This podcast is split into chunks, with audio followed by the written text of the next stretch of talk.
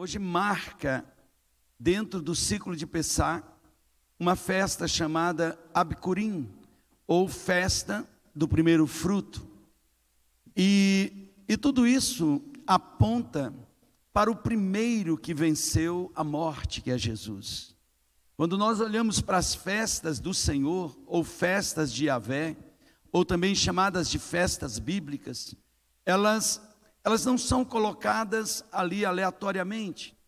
Estas festas, também chamadas de economia dos céus para a terra, ou o economos de Deus, ou a forma como Deus administra do céu para a terra, para que a gente possa entender o caminho de volta para Ele.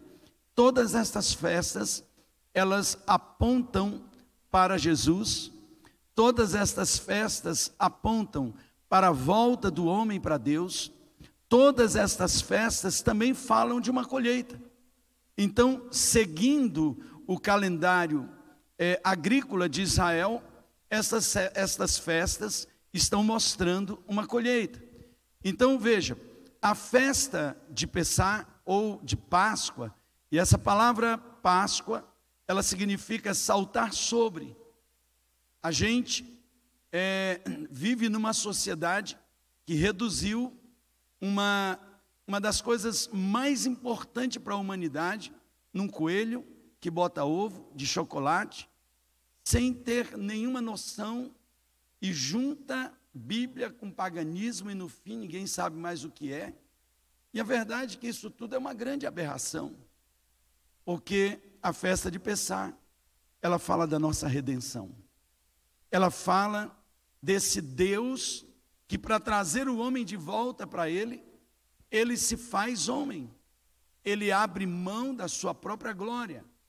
Ele ele abre mão de si mesmo para alcançar o homem. Deus não vem buscar o homem porque Deus está necessitado do homem, porque Deus está incompleto. Não, a Bíblia nos mostra que Deus Pai, Deus Filho, Deus Espírito se completa em si mesmo. Mas agora o que ele quer? Ele quer repartir da sua glória com alguém semelhante a ele. Esse homem falha, esse homem peca, esse homem se desvia, esse homem foge da presença de Deus. E Deus não tem problema com o pecado do homem. Deus não tem problema com o seu pecado. Deus não tem um problema com o pecado de nenhum de nós. Quem tem problema com o pecado somos nós. Não é Deus que se afasta do homem pecador, é o homem pecador que se afasta de Deus. Se ele não viesse buscar e salvar o que estava perdido, nós não poderíamos ser encontrados. Quando nós olhamos lá no Éden, quando o homem peca, Deus continuou descendo como, como sempre descia. Deus não deixou de descer. Deus desceu. E a Bíblia diz que naquele momento o homem morreu espiritualmente. Por quê? Porque o homem já não se comunica com Deus no espírito mas ele ouve os passos de Deus. E o homem, ao ouvir os passos de Deus, ele se esconde de Deus. Ele passa a ter medo de Deus. Ele não quer o encontro com Deus. E quando você olha o texto do livro de Gênesis, um pouco antes, o homem, por perceber que está nu, ele constrói para ele e para a esposa roupa com folhas de figueira. Então, aparentemente, o homem está vestido. Aparentemente está tudo bem. Mas o grande problema é que a justiça de um homem pecador, no máximo, ela consegue justificá-lo diante de outro homem, mas não consegue diante de Deus. Eu posso me encobrir dos meus pecados diante do Marcelo, diante do Gustavo, diante da Betina, eu posso, eu posso, eu posso esconder a minha vida e viver uma vida de hipocrisia. Eu posso. O que não falta são pessoas vivendo uma vida em que conseguem, num esforço brutal, através de mentiras, através de engano, enganar por anos famílias, enganar por anos amigos, enganar por anos pastores, enganar por anos filhos, enganar por anos pais. Por quê? Porque conseguiram construir as suas roupas de figueiras, cobriram a sua nudez diante dos homens. Mas essas mesmas pessoas que aparentemente estão justificadas diante dos homens, estão fugindo de Deus. Porque quando chegam diante de Deus, sabem que não dá para esconder dele, porque são. Estão se escondendo. E o homem que aparentemente estava vestido, agora Deus disse: Adão, aonde você está? Talvez você não consiga entender o que é essa expressão, Adão, aonde você está? O homem morreu. O homem perdeu a comunicação espiritual com Deus. Qual é a única forma de Deus chegar ao homem e trazer o homem para ele? Através da palavra, e a palavra é Jesus. O homem não conseguia ouvir espiritualmente, até aquele momento do pecado, Deus nunca tinha falado verbalmente com o homem. Nunca tinha havido uma comunicação de palavra, era uma comunicação espiritual. O homem entendia Deus, Deus entendia o homem. Sabe quando você diz, Deus falou comigo? E aquilo você diz, mas como foi? Eu senti aqui dentro. Essa é uma comunicação espiritual. Você sabe que ele falou. Você tem certeza que a voz que ecoou no seu espírito é mais real do que as vozes que estão ao seu redor.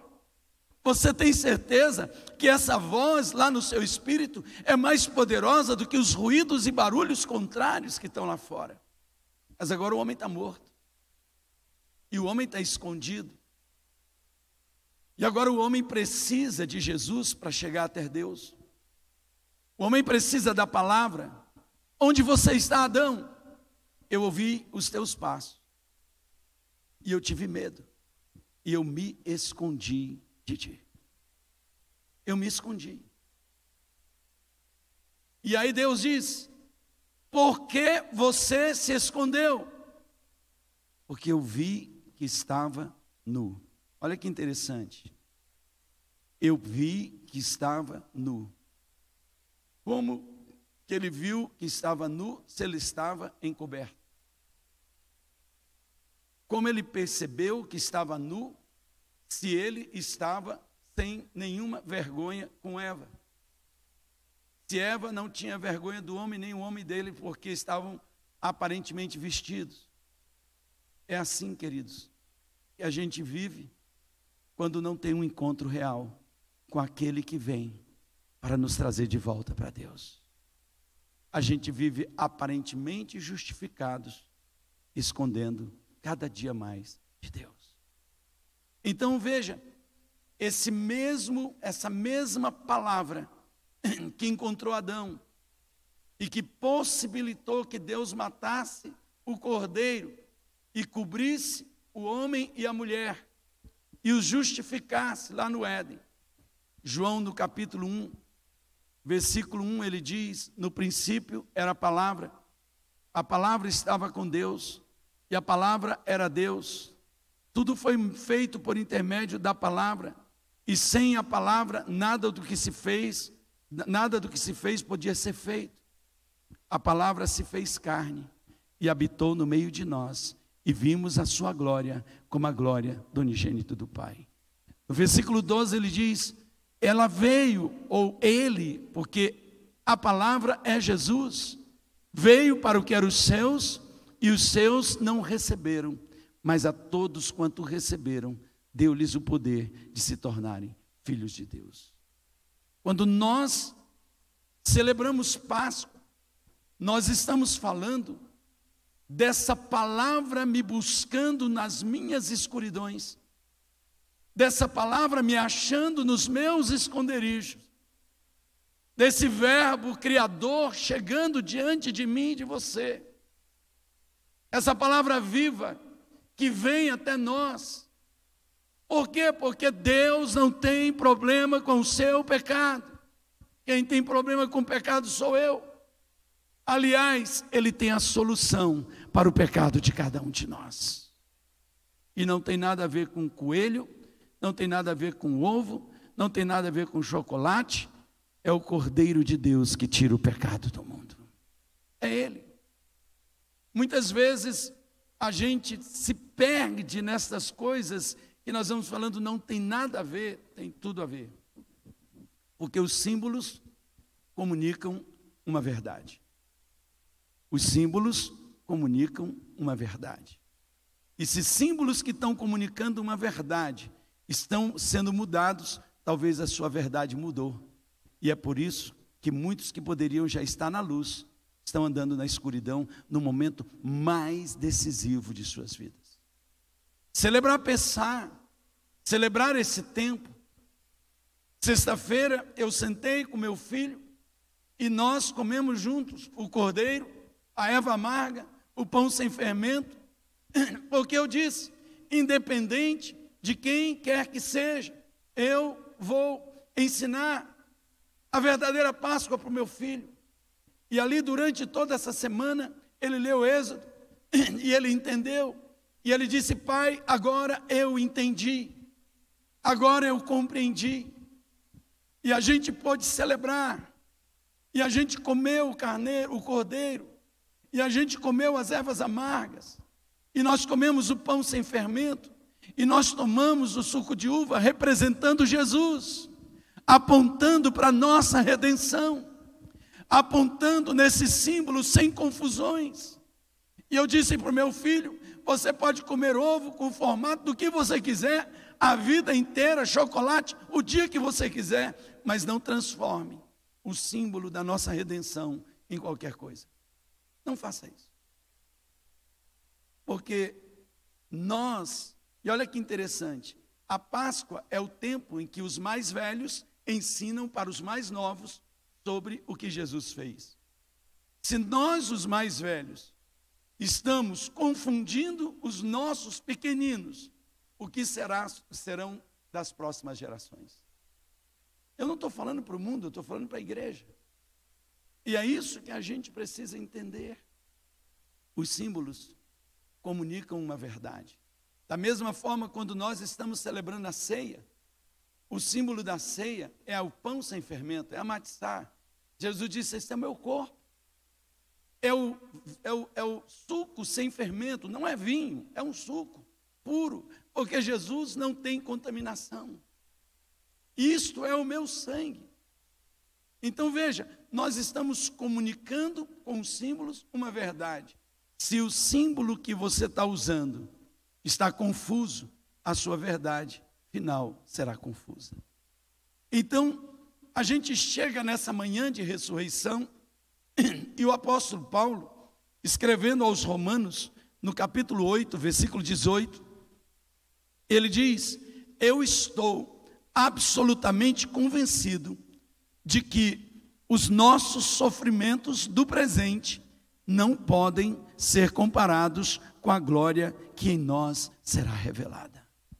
Vamos ler mais uma vez isso juntos?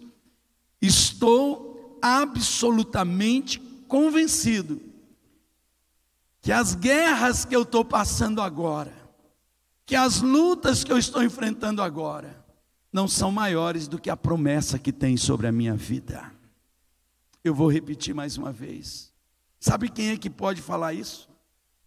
Quem está seguro numa promessa, quem tem esperança, e quando a gente chega a empezar, a nossa, a nossa alegria é que ele verdadeiramente ressuscitou.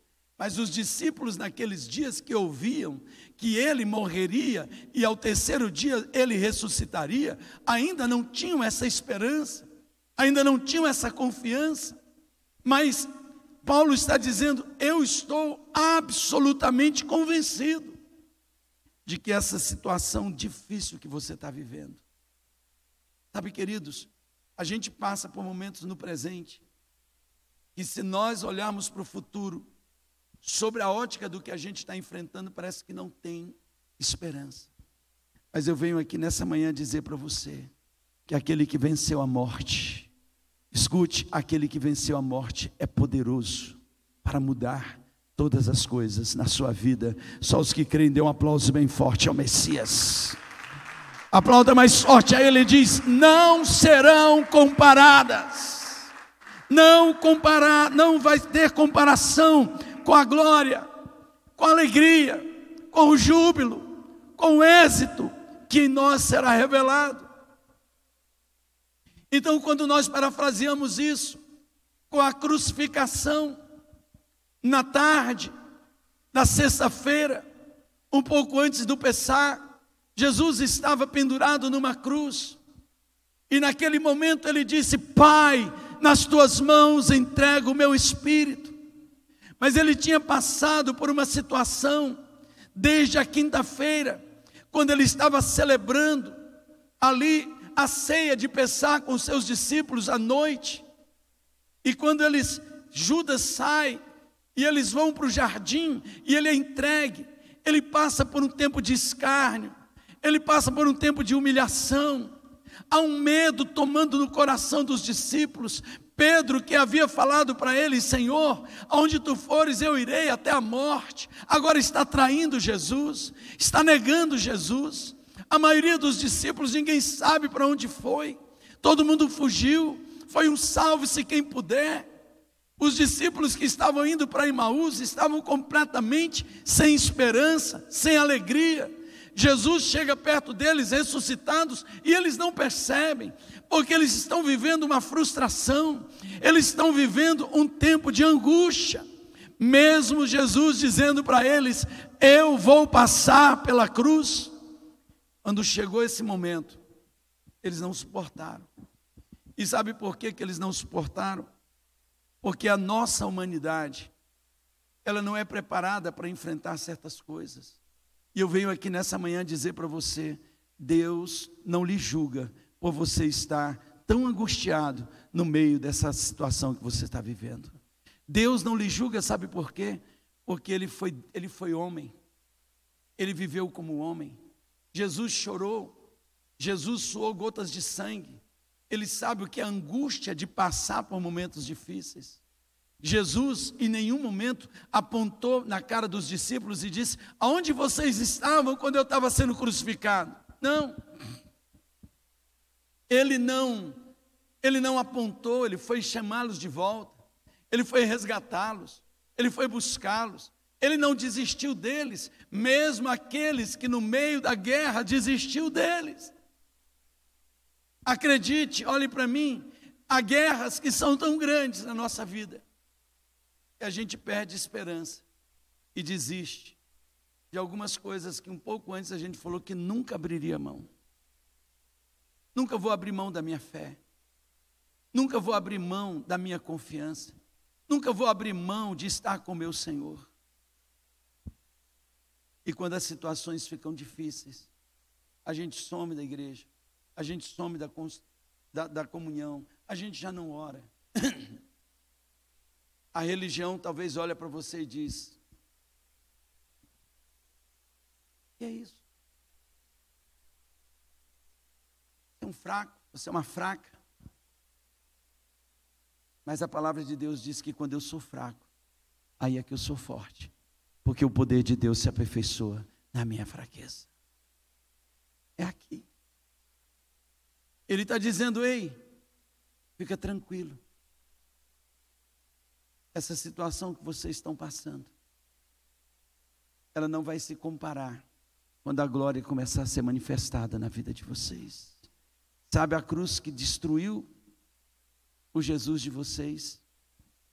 Quando ele romper no túmulo, vitorioso, tudo aquilo vai ficar para trás, porque agora a morte venceu a vida.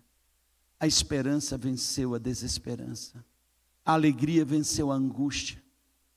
A cura venceu a doença. A renovação venceu todo nível de desesperança que estava dentro de vocês. Por isso, Paulo está falando. Eu tenho certeza. E eu venho nessa manhã de ressurreição dizer para vocês: eu tenho certeza eu tenho absoluta certeza de que um tempo novo, um dia novo está raiando para a vida de cada um aqui, queridos. O salmista no Salmo 34 ele diz que a dor, ela tem um prazo de validade curto. O choro dura uma noite, mas a alegria do Senhor vem ao amanhecer. E sabe por quê, Gislene? Porque Jesus é o sol que nasce no meio da nossa escuridão. É esse sol da justiça. Em Lucas, no capítulo 24, o texto mostra algumas mulheres muito cedo indo lá para o jardim do sepulcro. Se tem um lugar que eu gosto de ir em Israel quando eu vou para lá, é o jardim do sepulcro. Porque a gente chega lá, está aberto, e está escrito bem grande, né? Ele não está aqui, ele ressuscitou. Amém? Então a gente vai visitar o lugar que um dia teve um corpo, mas não tem uma múmia. Só tem uma mensagem dizendo: Ele vive, e assim como Ele vive, nós podemos viver. Ele venceu, e assim como Ele venceu, nós também vamos vencer. As mulheres foram no domingo de manhã levar especiarias para ungir o corpo morto de Jesus. Sumara, ele disse que ao terceiro dia ele ressuscitaria. Mas a dor era tão grande, Lu, que elas estão indo para lá para levar perfumes, para perfumar o corpo de Jesus. É interessante como a gente faz esses atos mortos num culto de vida. Como a gente traz perfumes de morte para um culto como esse, quando nós deveríamos estar vindo para celebrar a vida, a ressurreição. Apóstolo, que perfumes de morte são esses? Sabe quando você chega num lugar como esse e você está mais preparado para perder do que para ganhar? Você está mais preparado para chorar do que para celebrar? Você está mais preparado para ficar ali amuado do que celebrar a glória de Deus? É porque no fundo a nossa esperança, ela não foi renovada. Essa absoluta certeza de que esse tempo que eu estou passando é muito curto diante da glória que está vindo na minha vida. E elas foram para o sepulcro, perfumar o corpo morto. E quando chegaram lá no sepulcro, o capítulo 24 do Evangelho de Lucas, se você olhar, ele diz que chegando lá, não encontraram o corpo. Vamos falar juntos? Não encontraram o corpo. Eu venho nessa manhã dizer para você que hoje marca um tempo na sua vida que você não vai mais encontrar o problema é que você vem trabalhando todo dia, porque Deus tem algo novo para você. Eu não sei se você está entendendo, sabe o que o Senhor está dizendo? Pare de se preparar. Ei, comece a sua semana, não como quem vai perfumar um corpo morto, mas como quem vai celebrar a vitória de Cristo Jesus. Comece diferente. Apóstolo, é, é difícil, eu entendo, é difícil, e Jesus entende que é difícil. Ele entende. Aquelas mulheres chegaram lá com perfumes para celebrar a morte para perfumar a morte. E quando elas estavam ali, Jesus chega até elas e elas confundem Jesus com o jardineiro. Elas confundem ele. Como tem gente confundindo Jesus com o coelho, confundindo Jesus com tantas coisas. A gente vai confundindo. Por quê? Porque estamos preparados para celebrar a morte. E quem está preparado para celebrar a morte confunde com o que aparece na frente. E elas olham para Jesus ressuscitado. Elas olham para a vida que venceu a morte. E elas dizem para ele: Aonde puseram o corpo do meu Senhor? Conta que a gente vai buscar. Conta aonde puseram o corpo dele. Ei, se o seu culto ainda está baseado no que você pode fazer por Deus, mude, porque é Ele que faz tudo por nós. Eu vou repetir: se o seu culto ainda está baseado no que você vai fazer pelo seu Deus, com o que você vai carregar o corpo dele, seja em cima dos ombros, seja onde for, se o seu culto está baseado naquilo que você pode fazer, mude, porque é o que ele fez que faz a diferença nas nossas vidas. É o que ele fez porque o que ele fez define o que ele faz e vai fazer todos os dias na vida da igreja. Eu estou absolutamente certo de que as angústias que vocês estão vivendo não vão se comparar com a glória que está para nascer, a glória que está vindo Aline, a glória que está vindo Marcelo, a glória, essa doxa, esse peso de glória, esse cavode que nos derruba, que nos coloca no chão, mas que faz com que ele nos levante para uma glória diferente. Aonde puseram? Aonde vocês puseram? Eu não consigo imaginar fazer a minha devoção sem o corpo aqui nesse lugar. Eu não consigo imaginar fazer o meu culto sem sem esse luto, sem essa esse corpo para perfumar. E a Bíblia diz que de repente Jesus ele chega e ele diz: Maria, e quando ele fala, Maria, é a mesma voz que ecoou lá no Éden. Adão, aonde estás? Olha, Kleber, é uma voz inconfundível que nos traz luz no meio das trevas.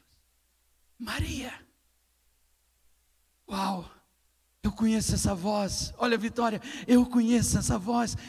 Começou a pular aqui dentro meu Deus, Bruna, a voz inconfundível do meu Senhor Maria.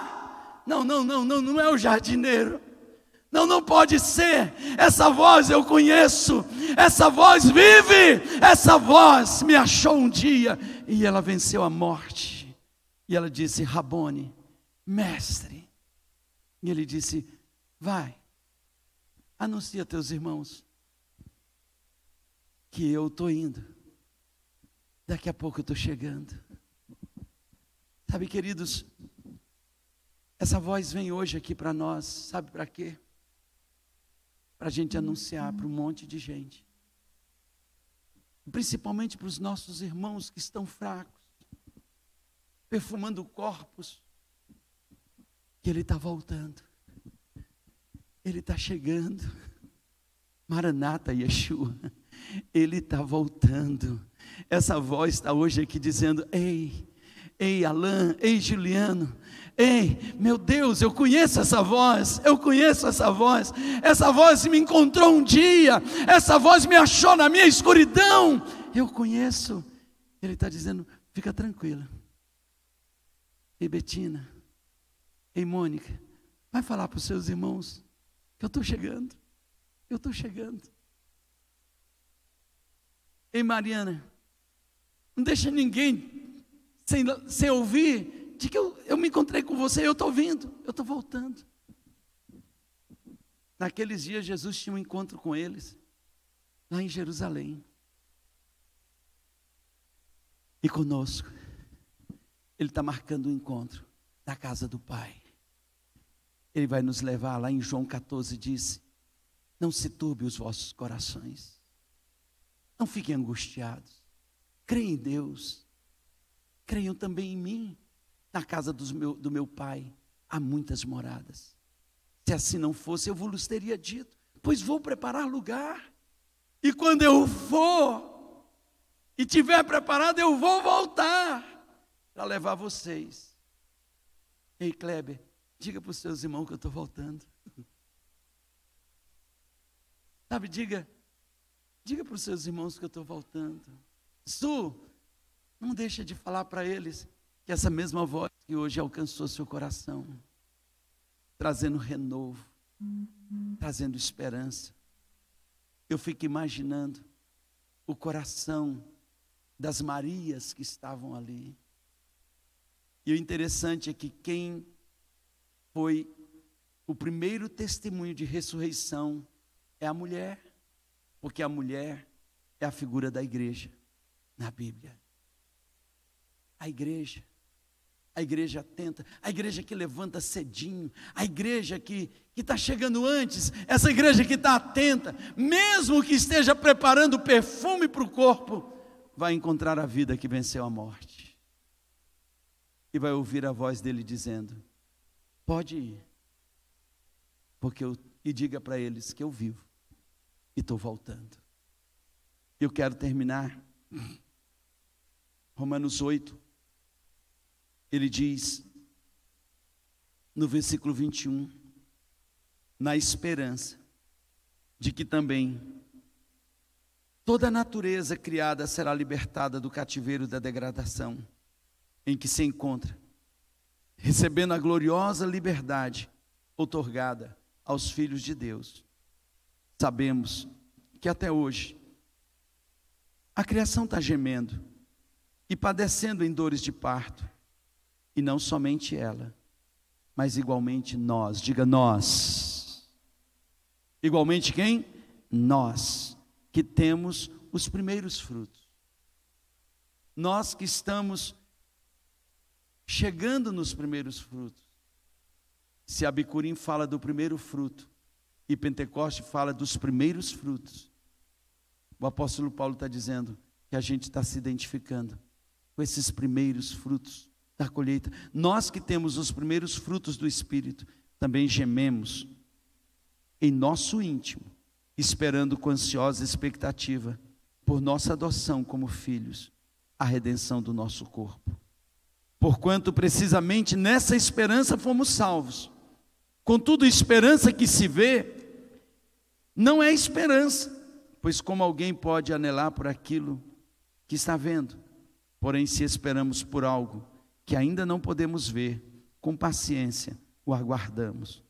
Do mesmo modo, o Espírito nos auxilia em nossa fraqueza.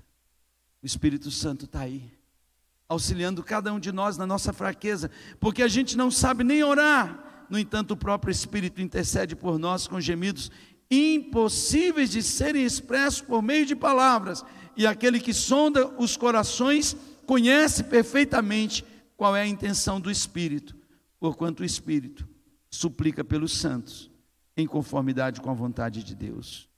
Estamos certos de que Deus age em todas as coisas, com o fim de beneficiar todos os que o amam, dos que foram chamados conforme o seu plano. Diga para quem está do seu lado: essa situação que você está vivendo, Deus está agindo para no final de tudo você ouvir a voz dele dizendo: era para o seu bem, e eu estou fazendo algo glorioso na sua vida.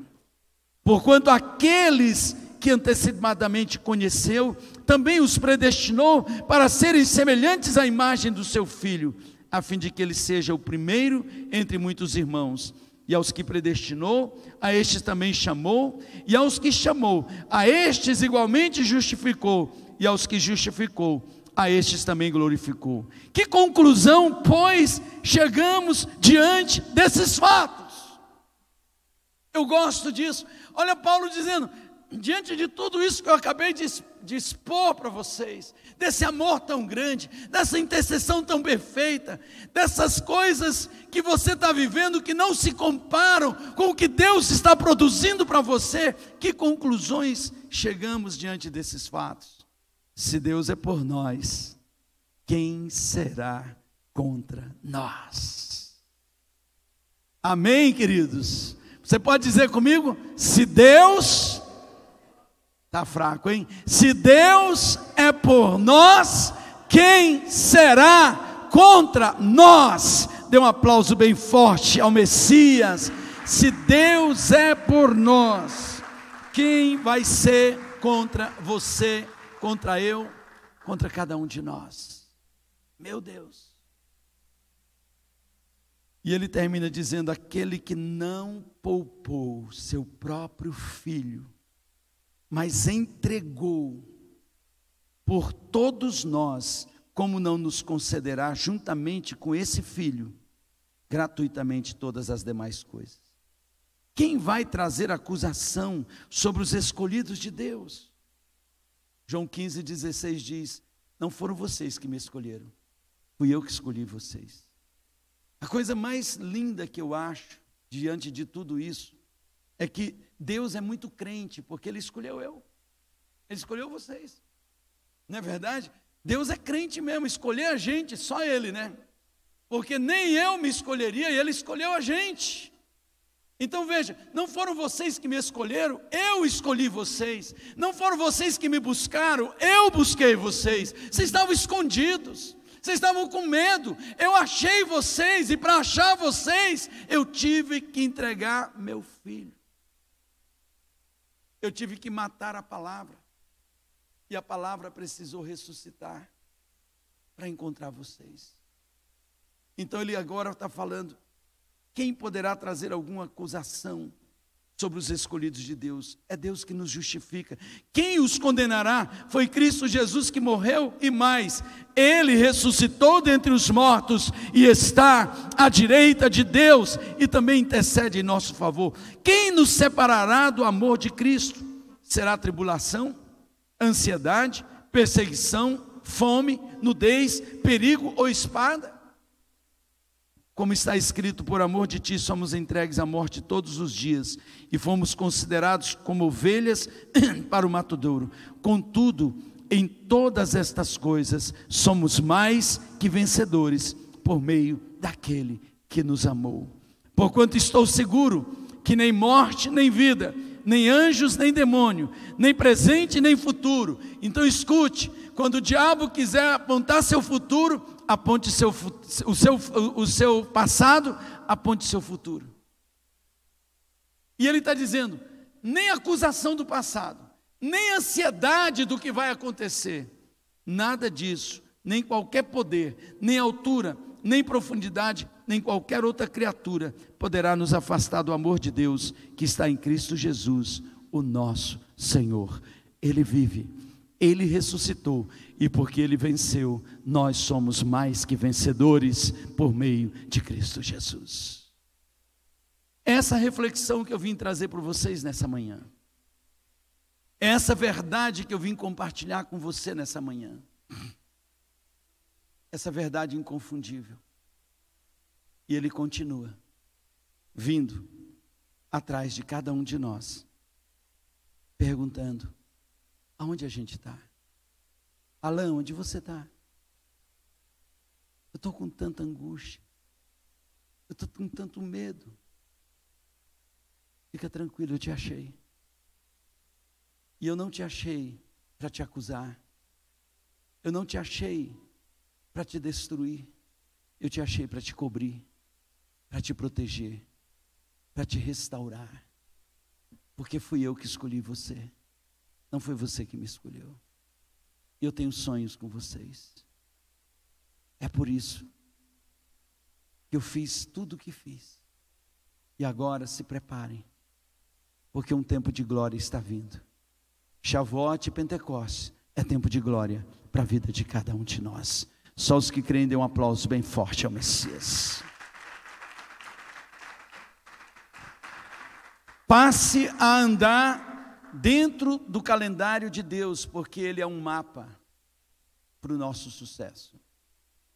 Passe a andar no calendário bíblico, porque ele é um é um Waze, ele é um Google Maps e que não perde sinal. Que esses dias eu estava em São Paulo, meu Google Maps perdeu e eu tive que andar lá à noite no, no rumo da venta, sair onde nem imagino.